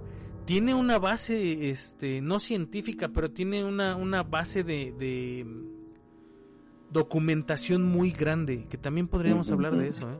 y que la gente no sabe qué pasa. Fíjate que eso estaría, estaría bien, eso hay, que apuntarlo también para un podcast. Ya, luego dice Manuel Pérez Camargo, criptozoología hablen del supuesto cráneo del pie grande que un explorador encontró en Canadá. Eh, ya estuve yo checando esta parte de, ese cráneo y es de un homínido, pero no es un eh, pie grande. Al parecer sí es un, un homínido que tenía eh, algún tipo de deformidad y eh, esto según las fuentes que consulté, que ninguna es una fuente este, fidedigna. Sí, claro. a Héctor, del tema que gusten, pero háganlo cada semana, me es grato escucharlos y de hecho es el único podcast que me encanta. Héctor, muchísimas gracias, te lo juro que lo intentamos todas las semanas, te lo juro que sí, pero es bien complicado. Carlos Telles dice, eh, reencarnación, por favor. Hay un podcast donde hablamos, de, eh, reencarnación y donde yo comenté este de, de, mi papá que en una ocasión lo asaltaron y lo dieron por muerto clínicamente y después este pues resulta que no estaba muerto y andaba de parranda este y bueno platicamos de, contamos algunas anécdotas también de reencarnación exacto de gente que había reencarnado. así es. Ah mira este este es para yo creo que este Arturo Orozco, este podcast sería bueno para el Chilango emplumado, la Catedral Metropolitana. De hecho, ya hay un, un este un podcast donde el ánima habla de la Catedral Metropolitana y de las cosas que hay dentro, porque él ha podido entrar, ¿estoy en lo correcto? A todo, a todo lo que hay en la catedral, hasta las pirámides. Te odio, maldito, porque hay lugares donde nadie puede entrar y tú has entrado, te odio. Sí, la verdad es que la catedral es algo de lo que sí me jacto de conocer de pie a pa, inclusive hasta el campanario, me el, al campanario. El coro, nadie entra al coro, o sea, nadie entra al coro de la catedral. nadie entra a los, a, a, los asientos donde se sientan los cardenales cuando vienen. Nadie entra allí. Tú has entrado y te has sentado ahí. Inclusive donde están las reliquias. Te odio, te odio mucho. Sí, las reliquias, este, todo, todo hasta las, las catacumbas del, del arzobispado, todo estado en todo. No, ahí sí no hay parte que no conozca de la catedral. Fíjate, entonces, este, Arturo, seguramente habrá ese podcast, pero creo que es algo más como para el chilango emplumado. De todos modos, aquí lo publicamos, ¿eh? el día que se haga, este lo, lo subimos. Dice Bishop Brycer, la psicología y lo paranormal. ¿Creamos nosotros mismos lo paranormal o es algo psicológico? Hablamos hace Eh, tiempo. Eso es muy interesante porque Sí. a veces tiene mucho que ver, porque generalmente cuando hemos visto cosas, y yo lo, yo lo, yo lo sé, pues, o lo, lo he como experimentado, cuando suceden cosas de este tipo, fenómenos paranormales, está uno muy alterado o el ambiente te va formando, te va encaminando a que te vaya sugestionando y al terminar de sugestionarte terminan pasándote ese tipo de cosas, ¿no? Sí, además, eh, eh, y lo que iba a comentar, y tienes toda la razón. Hace un tiempo hablamos de que la hay un libro que se llama El poder de la mente, en donde habla de muchas cosas, pero hay una parte en donde a mí me llama mucho la atención que dice que tu mente es capaz de hacerte creer que algo es real o no lo es, al grado de que tú lo percibes tal cual percibes la realidad, o sea, tu, tu cerebro es tan fuerte que puede eh, hacerte dudar de la misma realidad o Sí. inventarte una realidad, ¿no? Tan, tan O simple. a, lo mejor, a lo mejor el mismo miedo o el mismo temor te hace ver otra realidad. De Exactamente. hecho, o, o ese mismo nerviosismo te hace ver otra realidad. O sea, hay muchas cosas que pueden influir y estoy totalmente de acuerdo que a lo mejor uno mismo los puede crear. O a veces, por ejemplo, en, en el caso cuando me agarran la pierna en el búnker, ¿te acuerdas que estaba uno haciendo otro tipo de cuestiones y cuando te agarran ahí sí no tienes para dónde correr, papito? Ahí te agarraron y te Y agarraron. te agarraron, sí. Además, en esta cosa que hablas de, de la relación entre la psicología y lo paranormal, lo hablamos cuando hablamos de los seres tulpa. Sí. Y es, haz de cuenta que, te- que si escuchas ese, ese podcast, te van a, a- a caer un montón de veintes en, en, en dónde está la relación de, de, de esa creación de la, de la realidad paranormal a través del pensamiento de uno o de Ajá. muchas personas. Porque eh, cuando hablamos de seres tulpa y de la creación de estos seres, hablamos que todos esos seres vienen del pensamiento del ser humano. Una vez que tú lo piensas, lo creas. Y una vez que lo sigues pensando, lo alimentas y lo creces. Es como si lo evolucionas, ¿no? Eh, ¿Por qué? Porque es a través del pensamiento. Alguien por ahí hace un tiempo este, nos, nos hizo favor de darnos una entrevista del conde Drácula. Espero que la hayan escuchado, a, a Enrique Palafox. Y él nos hablaba de el, el imaginario cultural de las personas basadas en un libro, bla, bla, bla, bla. Bueno, No, y además hay un experimento muy famoso en donde una persona le dice, oye, ¿viste al- al- a la cosa esa que estaba en la esquina? Ah, sí. una de pelos negros, ándale esa, y, y lo vas alimentando y al rato un montón de gente la ha visto o mucha gente espera verla, eh, llámese el caso del que tú me digas cualquier monstruo famoso, o mucha gente ya la ha visto o mucha gente ya la ha oído, entonces dices, bueno, son características que se han ido agregando conforme vas corriendo el rumor, ¿no? Entonces al rato terminas creando un monstruo que no existía. Exacto. Y ese es el caso de Drácula. Eh, al, al- al tener tanta gente que lo piensa y lo alimenta, se vuelve un ser real. Eh, Sí. Y, y con cuando digo un ser real, quiero decir que es un ser que existe.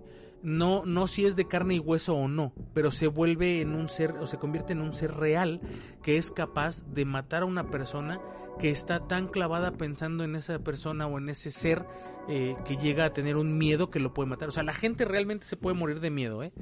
Y Sí. eso, eso es una investigación científica, la gente se puede morir de miedo.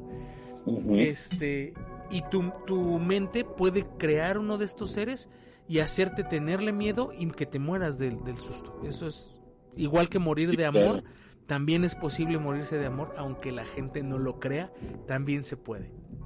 Sí, claro. Entonces, es, es, es muy interesante eso que dices, Bishop. Eh, de verdad es, es un buen, buen, buen tema. Y lo podríamos hablar ahora que esté Omar, porque Omar, como ustedes saben, es psicólogo silvestre y este y bueno sabe muchísimo de psicología, entonces lo podemos ver con él.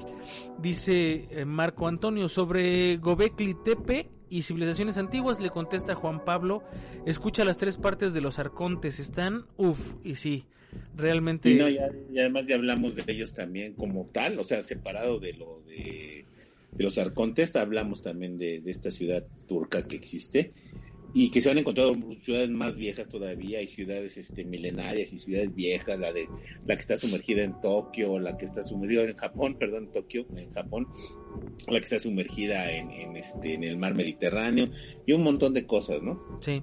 Así es. Fíjate, en el siguiente comentario ponen una imagen que dice al borde de la Tercera Guerra Mundial, la pone Daniel Soto y pone este es el fin. Y habla justamente de Nancy Pelosi que eh, desafió a China llegando a Taiwán en un, en un viaje de alto nivel eh, en donde, bueno, pues prácticamente se están picando la cresta eh, para desatar una tercera guerra mundial y les decíamos hace rato, ya hay una tercera guerra mundial, esto es meramente un escenario más de eso. Ah, mira, dice John Muñoz, un programa donde hablen a detalle sobre el libro de Enoch de la Biblia. Yo no conozco ah, sí el, el, libro padre. completo, eh, pero el ánima sí anda por ahí Eh, cerca y ese- Omar ni se diga. Enoch, ese de Enoch yo creo que es la referencia más clara que existe de ovnis y de cosas paranormales en la Biblia. Entonces yo creo que sí, es- es- podemos hablar de eso, está, estaría fabuloso. Pues vamos a, a ponerlo en la, en la agenda, me Sí, late. claro, sí, sí, porque está muy padre, muy, muy, muy padre. Leyendas, dice Francisco, bueno, eso fue John Muñoz, Francisco J. Pérez dice, leyendas en las alcaldías de la Ciudad de México. Híjole, no acabamos nunca de, de hablar de las Uy, leyendas, pero no. generalmente eh, creo que las más reconocidas las hemos tocado, como por ejemplo Sí, La. Llorona la hemos tocado, hemos tocado el, el que te pregunta qué hora es, ¿cómo se llama? Ay, dichoso el que Este, sabe la hora de su muerte, se me fue. Así es. Pero bueno, vamos allá, ya dijimos que vamos a hacer una, una de, de 10 leyendas mexicanas. Ah, sí, es verdad. podcasts. Entonces ahí, ahí metemos algunas de algunas alcaldías. Eh, me sé de algunas, entonces sí me sí podríamos hacer algún podcast bastante interesante. Va, a la lista. Dice Iván Tapia, hablen sobre Randonáutica. Esa es la aplicación de la que hablaba yo hace rato, se me fue la Esa onda. es la que tú decías que te mandaba algunas coordenadas y que había cosas ahí medio raras, ¿no? Así es. Este, hay un podcast donde hablamos de Randonáutica, inclusive dijimos, Sí. vamos a usarla y nadie la usó porque somos re... No, de hecho creo que nada más abrimos una, unas coordenadas, pero Sí. nunca fuimos. Sí, abrimos las coordenadas, pero no nos, no nos movimos para allá, o sea, es la realidad. Este, pero eh, hablamos de esa aplicación en uno de los podcasts y Sí. pues, ¿qué te puedo decir ahorita? Que volvió a salir la, la aplicación o le volvieron a dar un boost a la aplicación porque ya estaba eh, literalmente en desuso y este como que le volvieron a invertir lana y volvieron a sacar cosas Es que volvemos a lo mismo, ahora como que el TikTok o ese tipo de cuestiones que, es, que te dan información en menos de 60 segundos, había gente que te dejaba dinero, a veces que te dejaban algunas coordenadas, algunas pistas, para que tú siguieras abriendo otros TikToks, o sea, era como que todo se volvió más rápido. Sí, de hecho. Entonces, pues sí, hemos platicado de la aplicación y realmente creemos que, que es este, pues una aplicación mediática, nada más. No ha coincidido con cosas, sí, pero pues no, no, no es algo como que cada que la usas te encuentres algo, no. Ah, Diego DMC dice Profecías de Bababanga, ya platicamos ahorita de ello. Carlos M. Velázquez dice Ánima de Coyoacán, Benito Juárez y los masones en México. Nueve años pidiendo el tema tengo ya. Carlos, no nos has escuchado porque ya hablamos de Juárez y los masones en. Sí, y sabes qué pasa también, y te voy a ser sincero, a, a veces hablar de, de, de este tipo de temas, eh, la verdad es que te, te- luego te metes en broncas que no son las que deben de ser. En vez de hablar del personaje, cómo era un ser humano, con errores, con estupideces, con virtudes, con metas, con éxitos, eh, eh, la gente a veces luego se apasiona y a veces no te entiende desde tu punto de vista. Ellos están sentados en una trinchera en donde Benito Juárez a lo mejor es el ídolo de las multitudes, el ídolo de las legiones o el ídolo de las mas- de la, de la masonería. Estoy totalmente de acuerdo, pero también hay que ver que es una persona. Yo, yo he tenido errores, o sea, he hecho un montón de pendejadas en la vida. Entonces, esto me ha llevado al punto donde estoy yo ahorita, ¿no? Así Entonces, no, no, no hay que verlo así como que, ay, es que es el hombre intocable de la ciudad, de, de, la República Mexicana. No, tiene muchos problemas, así como lo tuvo Hidalgo, como lo tuvo Morelos, como los hizo Zapata, como los tuvo Villa, eh, y, y, que vaya, o sea, no son esos héroes que nosotros pensamos o que nos han hecho creer con la historia. Entonces, a veces, eh, a lo mejor con Benito Juárez me ha, me ha pasado que he, tratado de tocar este tema y a veces la gente se apasiona o a veces no escucha. Eh, no, no, somos unas personas que no escuchamos a veces o nos o escuchamos y nos, nos pone de mal saber que están hablando de algo que nos atañe o de que nos puede pegar. Pero si escucháramos, seríamos, este, a lo mejor, no, no tomo toda la información que tú me das, pero tomo lo necesario para yo después investigarlo, ¿no? Y eso es lo que no hacemos. Y, y, con Benito Juárez hablas y los masones luego, luego se ponen de pestañas o a veces la gente se prende porque no lo acepta o no lo asimila. Yo, yo, yo, mira, cada vez que quiero hablar de Benito Juárez, siempre hay un problema o hay problema con gente que, que no está de acuerdo en este tipo de cuestiones o que no se toque a esos héroes o desmitificar a esos héroes. Entonces, eh, sería cosa de hablarlo y sí lo voy a hablar algún momento, pero necesitaría hacer un programa que sea lo menos ríspido posible para la gente, porque también ese, ese tipo de gente merece un respeto, lo menos ríspido posible, como lo tocamos con la, con la Virgen de Guadalupe, en donde tocamos el tema sin raspar a las personas, ¿no?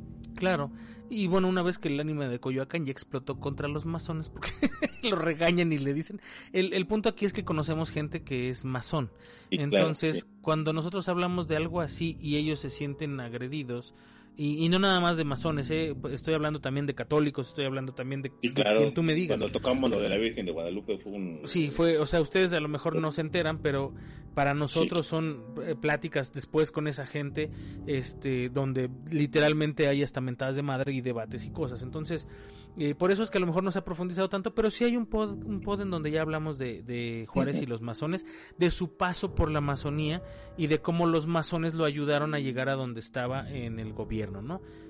ya lo que pasó después cuando, cuando Benito Juárez estaba en el poder y lo que pasó entre él y los masones, ese es el ríspido del que habla Anima de Coyoacán. Así es.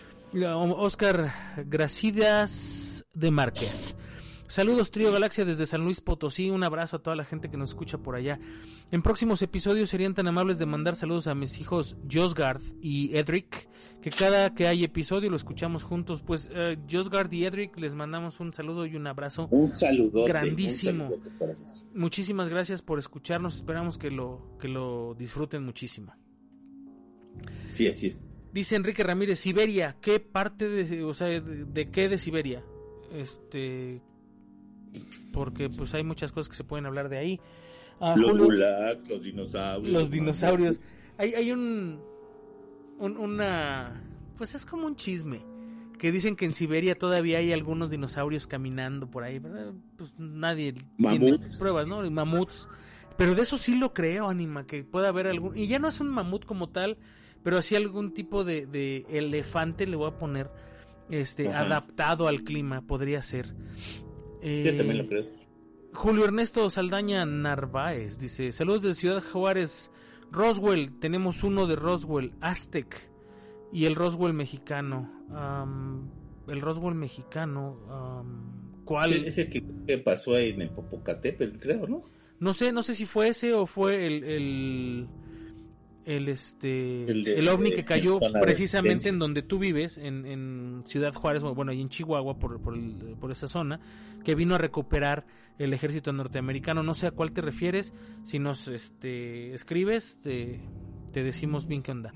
Benjamín García Ángeles ese estaría bien bueno pero necesitamos una especialista o un especialista en ángeles porque hay un montón de información que yo no domino eh Fíjate que, bueno, yo, de la información que yo tengo, pues sé que eh, inclusive Los Ángeles hay muchos que ni siquiera tienen figura humana, ¿no? Tienen forma de, de, trono, tienen forma de alas, tienen forma de halos de fuego, tienen formas de ruedas, tienen forma de halos de luz, que no son completamente como Los Ángeles que ahora vemos en la iglesia, que te paras y ves a una persona con alitas, ¿no? Pero tú crees que sean ese tipo de ángeles o que sea, o esté hablando de Los Ángeles que, por ejemplo, ahora hay, hay una... Eh pues no sé qué es una especialidad. Una moda.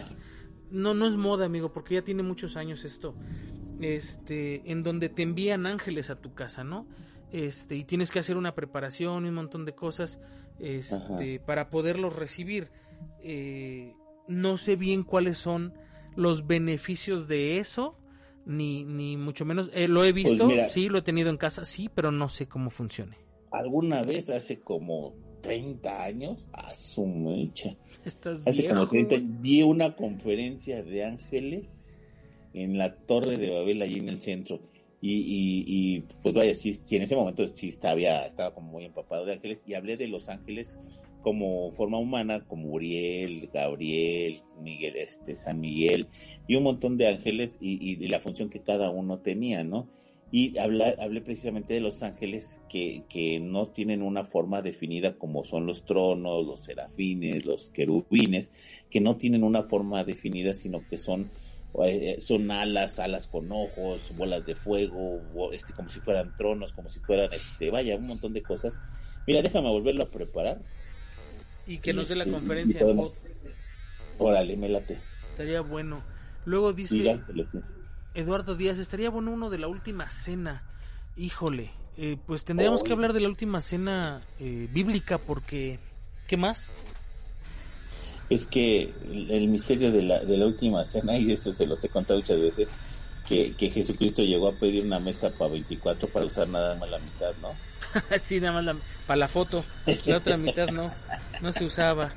Este, pero sí. Pero más, yo a lo mejor quiero, lo que quiero creer es los misterios que hay en la pintura de Da Vinci sobre la última cena o lo que pasó en la última cena como tal, ¿no? Exacto, por, por eso digo, la última cena bíblica, pues que fue lo que pasó ahí. Este, si, si te refieres a alguno de los cuadros en específico, pues sí lo podríamos ver. Escríbenos a ver cuál es. Ulises Cortés, literatura prohibida, o que hablaran del caso Richard Ramírez o del caníbal de Guerrero. Este lo. Dime, dime. Ese, estaría interesante porque pues e, él es él era un poeta y escribió un montón de cosas y con eso a veces enganchaba a sus a sus víctimas o eh, pues había ya había era, un famoso escritor en su momento y tenía todo ese tipo de literatura pero sí sería como cuestión de, meterle como un poquito más porque realmente la historia del caníbal de la guerrero sí está padre o sí, sí estaría padre para un podcast más bien esa es la idea pero sí necesitaríamos ver un poquito más allá del personaje como tal no sí luego luego eh yo creo que sí tendríamos que meterlo en un podcast junto con algún otro asesino, algún otro caníbal, porque no nos daría para uno completo.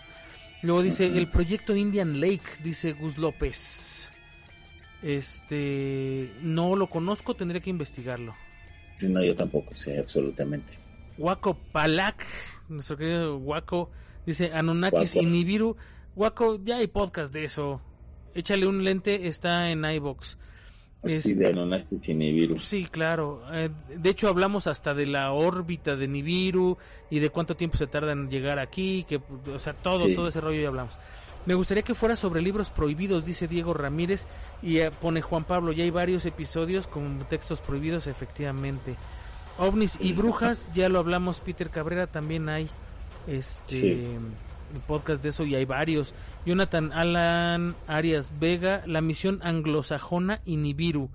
Ah, no sé cuál es la misión anglosajona. ¿Te refieres a los este a cómo se llaman los pilgrims? ¿Cómo se no sé cuál es la traducción de pilgrim? Pero bueno, mm. la gente que migró de, de a Estados Unidos o, o te refieres a la misión que tiene el pueblo norteamericano como tal? ¿O a qué te refieres? No sé, no, ahí sí no entiendo. Sí, mucho. que un poquito más de datos. Porfa. Alberto Baragón, Bar, ¿qué es? Bragamón Gutiérrez dice Atlantis, Atlantis, Atlantis, Atlantis. No sé si habla de luchador, de lo cual el ánima te puede dar un montón de información, o, o de la Atlántida, supongo. Hablamos alguna vez de la Atlántida, ¿no? Y de los Atlantes y de todo ese rollo. No, la verdad ni me acuerdo, pero pues, lo podremos volver a actualizar. Ese, sí, lo voy a, voy a ver si lo hablamos y le grabamos un anexo, ¿no? Estaría interesante. Me late, me late. Valiant dice Juanita Reyes. Ok, Thor es el dios del trueno, pero Valiant es un carro, no sé, no, no entiendo. Ahí sí no entiendo, Juanita. ¿Nos puedes dar más info? Alberto García Roger. Buenas noches, saludos a todos. Desapariciones en parques nacionales. Este está bien rifado porque en, en Estados Unidos y en Canadá han desaparecido una cantidad impresionante de personas en, en los parques nacionales. De hecho, tienen el primer lugar de desaparición de personas en Estados Unidos. Sí, dice, se están el primer tardando. lugar de personas desaparecidas. Sí, dice, se están tardando. Recuerden que aquí involucra varios temas. Saludos. Eh, pues te podemos hablar de las desapariciones en parques nacionales hablando desde este lo- los famosos secuestros extraterrestres. Te podemos hablar desde el enfoque del mismo Yeti o, o el este primate que vive en, en- en estos bosques. Sí, Te podemos de hablar de los intraterrestres que se supuestamente se roban a la gente eh, que- que, está ahí, de los niños verdes que aparecieron en un bosque y este, Ah. o sea, hay, hay muchas, muchas este, aristas. Eh, Lilian Sánchez Ortiz, inventores que fueron asesinados para que sus invenciones no salgan a la luz. Y Lilian, hablamos hace poquito de uno que había inventado este un, un, un auto de agua, ¿no? Que también lo Sí, desaparecieron. con la proporción de agua. Sí, y pero está, bueno. pues a lo mejor no entra como tal, pero a lo mejor Tesla. Bueno, a Tesla sí lo. Es que él no lo desaparecieron. Yo creo que. No exactamente, pero tampoco dejaron que sus descubrimientos fueran No. públicos. a él lo- yo siento que él lo fueron matando de a poquito. Sí, yo también. Yo estoy conforme con eso. Sí. Pero sí, ese es una buen, un buen tema para un podcast completo, Lilian. Y Abraham- además le mando un saludo grandísimo a Lilian y un besote. Ah, pues ahí está, un besote, Lilian, también.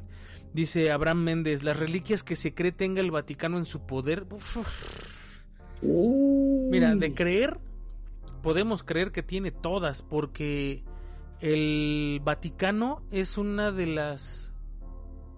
No, no quiero usar la palabra policía, pero es una de las organizaciones de investigación con más recursos y más brazos en todo el mundo.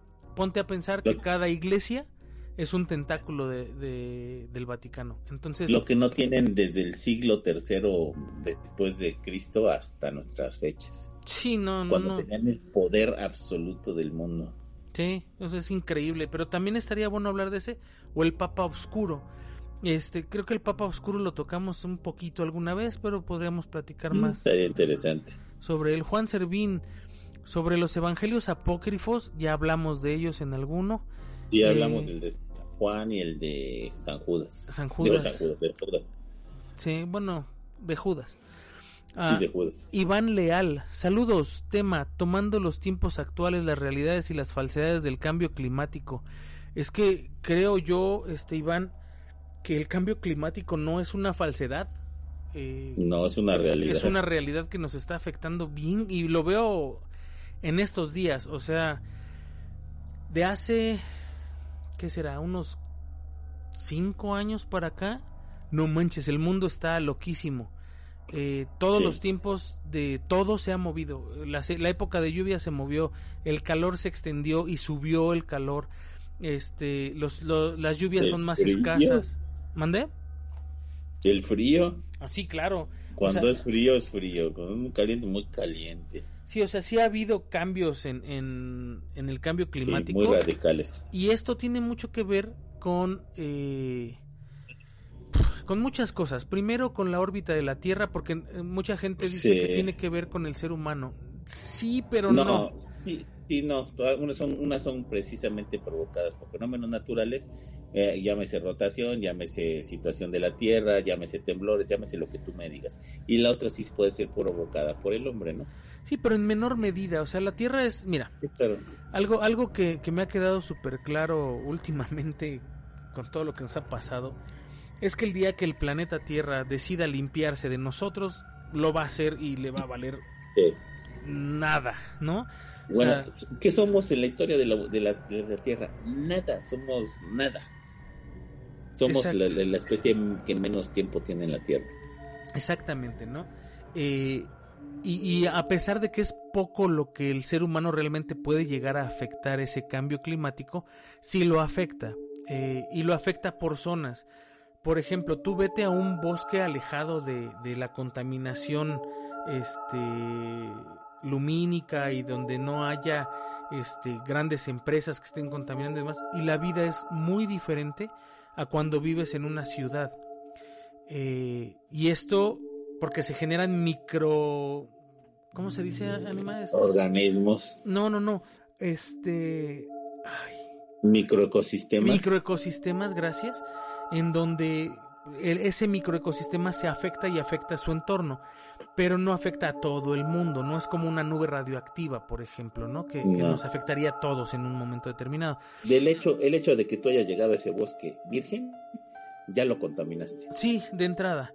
Y luego dice por aquí, eh, ¿cuáles falsedades? Le pregunta Alberto Barragón y Iván, e Iván contesta, lo que muchos políticos quieren que creamos, como por ejemplo este Donald Trump, que el cambio climático es, una mentira y demás. Híjole, eh, mira, yo de Donald Trump no, no, opino porque no me gusta opinar sobre personas que no tienen eh, la materia gris para defenderse de algo.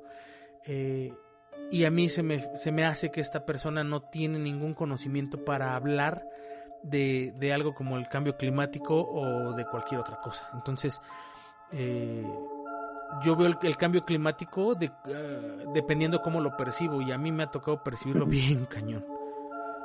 Sí, claro. Ya está ahí creepy y se habla de maldiciones, etcétera, dice Oscar Vélez. No, no entendí esa parte, pero ya hablamos de maldiciones también, efectivamente. Dice Josué, no, José Manuel Rivera es el último comentario y dice, ¿pueden hablar acerca del Magiac del caos o más acerca de Lucifer? Sí, claro que sí, este José Manuel. Creo que hay un podcast donde Shitex expandió machín sobre Lucifer y los demonios, ¿no? Teníamos un, podcast de demonios y Shitex sí dijo, a ver, yo este me rifo y, trajo un montón de información. Según yo, este tenemos ese podcast, no, no estoy segurísimo. No creo que ya se fue el ánima de Coyoacán, no sé si se desconectó o no. ¿Ahí andas, amigo? ¿O ya te fuiste? Además, el, el terror que hace el hombre que lo que hace el demonio, ¿no? Sí, de entrada. Pero sí, vamos a buscar el, eh, de la magia del caos, quiero suponer, magia del caos. Este, y más acerca de Lucifer. Me parece buen buen tema, este José Manuel. Y mira, no no quiero eh, decir cosas que no debo de decir ni mucho menos, pero nos tocó pagar el precio, mi querido Anima, una hora treinta y ocho más o menos de podcast. no importa, amigo, la verdad es que lo disfruté muchísimo, ¿no? Sí, no, claro. Y, siempre es un, gusto leerlos, eh, queridos autopsios. De los temas que, que dijimos que vamos a hacer un podcast especial, cuenten con él porque efectivamente vamos a hacer un podcast para esos temas porque sí los ameritan. No es algo que queramos eh, decir un comentario como los que estuvimos haciendo ahorita y dejarlo hasta ahí, ¿no? Entonces, este, sí esperen eso. No, no, no, y la verdad es que la idea es que sí teníamos un tema preparado. El problema es que no se pudo conectar Omar, no sé por qué circunstancias, este, creo que lleva dos días desaparecido en cuanto a su celular. Hemos hablado con su esposa, sabemos que está bien, pero Omar no tiene celular, entonces no hemos podido comunicarnos con él. Hoy, bueno, desde ayer tendríamos que haber estado grabando con Omar precisamente el tema que teníamos pensado, pero tampoco quisimos dejar así como los comentarios que nos ustedes tomaron el tiempo de escribirnos para no comentar absolutamente nada, pues sería como ilógico, ¿no? Entonces ahorita que somos este Juan Mayor, pues hay que hay que tomarlos en cuenta para poderlos hacer, ¿no? Claro, este y, bueno, si alguien le quiere regalar un teléfono a Omar, pues Bueno. Bueno, bueno. ¿Qué pasó? ¿Ya no me oyes o qué? ¿Estás grabando? ahí anda el, el ánima de Coyoacán. Este, a ver, vamos a ver qué pasó ahí. Ok, ya, por fin me pudo este, escuchar el ánima que me dice, ¿estás grabando? sí, amigo, aquí estoy. Nada más que, este, quién sabe qué pasó. Jalé el micrófono y algo, algo sucedió por ahí, pero ya, ya estoy aquí. ¿Me escuchas ahí? Sí, ya te escucho perfectamente bien. Ah, pues ahí está. Entonces estaba, estaba comentando que, eh, pues sí grabaremos esos temas que no pudimos vernos por, por este, por Omar o no pudimos grabar por Omar y que si alguien le quiere regalar un iPhone pues bienvenido para que no ande desconectado el joven. Así es. Bueno, pues lamentablemente se nos acabó el tiempo, un podcast que disfruté realmente bastante con los temas que ustedes mismos propusieron y, que vienen temas bastante interesantes, bastante buenos. Sí viene el de Castaneda para completar la trilogía de los de, de Greenberg y de bueno, de, Greenberg y Castaneda, pero ahí, nos faltaba este Castaneda, pero hay que hablar con él, de él y pues esperemos que vengan ya cosas buenas, ya esperar grabar cada, cada semana, espero que ya, ya vamos a abrir el búnker, entonces estamos, vamos a tener más posibilidad de poder este, hacer este podcast más rápido, ¿no? Pero de todos modos te agradezco mucho, Juanma. No, pues de qué, al contrario, mi querido, querido Anima, ya se me lengua la traba. Este, qué bueno que sí se pudo grabar y eh, bueno pues estaremos eh, intentando hacerlo como dice él más seguido esperamos que, todo se, acomode y, bueno ya no me gusta mucho hablar de ese tema realmente porque luego quedamos mal y me choca. Pero este les, les eh, mandamos un, un, abrazo muy grande. En lo personal les agradezco muchísimo a toda la gente que nos apoya que nos difunde que, que nos da comentarios que nos da likes que, que nos sigue. Muchísimas gracias y pues espero que nos escuchemos la próxima aquí en Autopsia de la Psique. Así es, pues yo soy su amigo el ánima de Coyoacán y esto fue Autopsia de la Psique.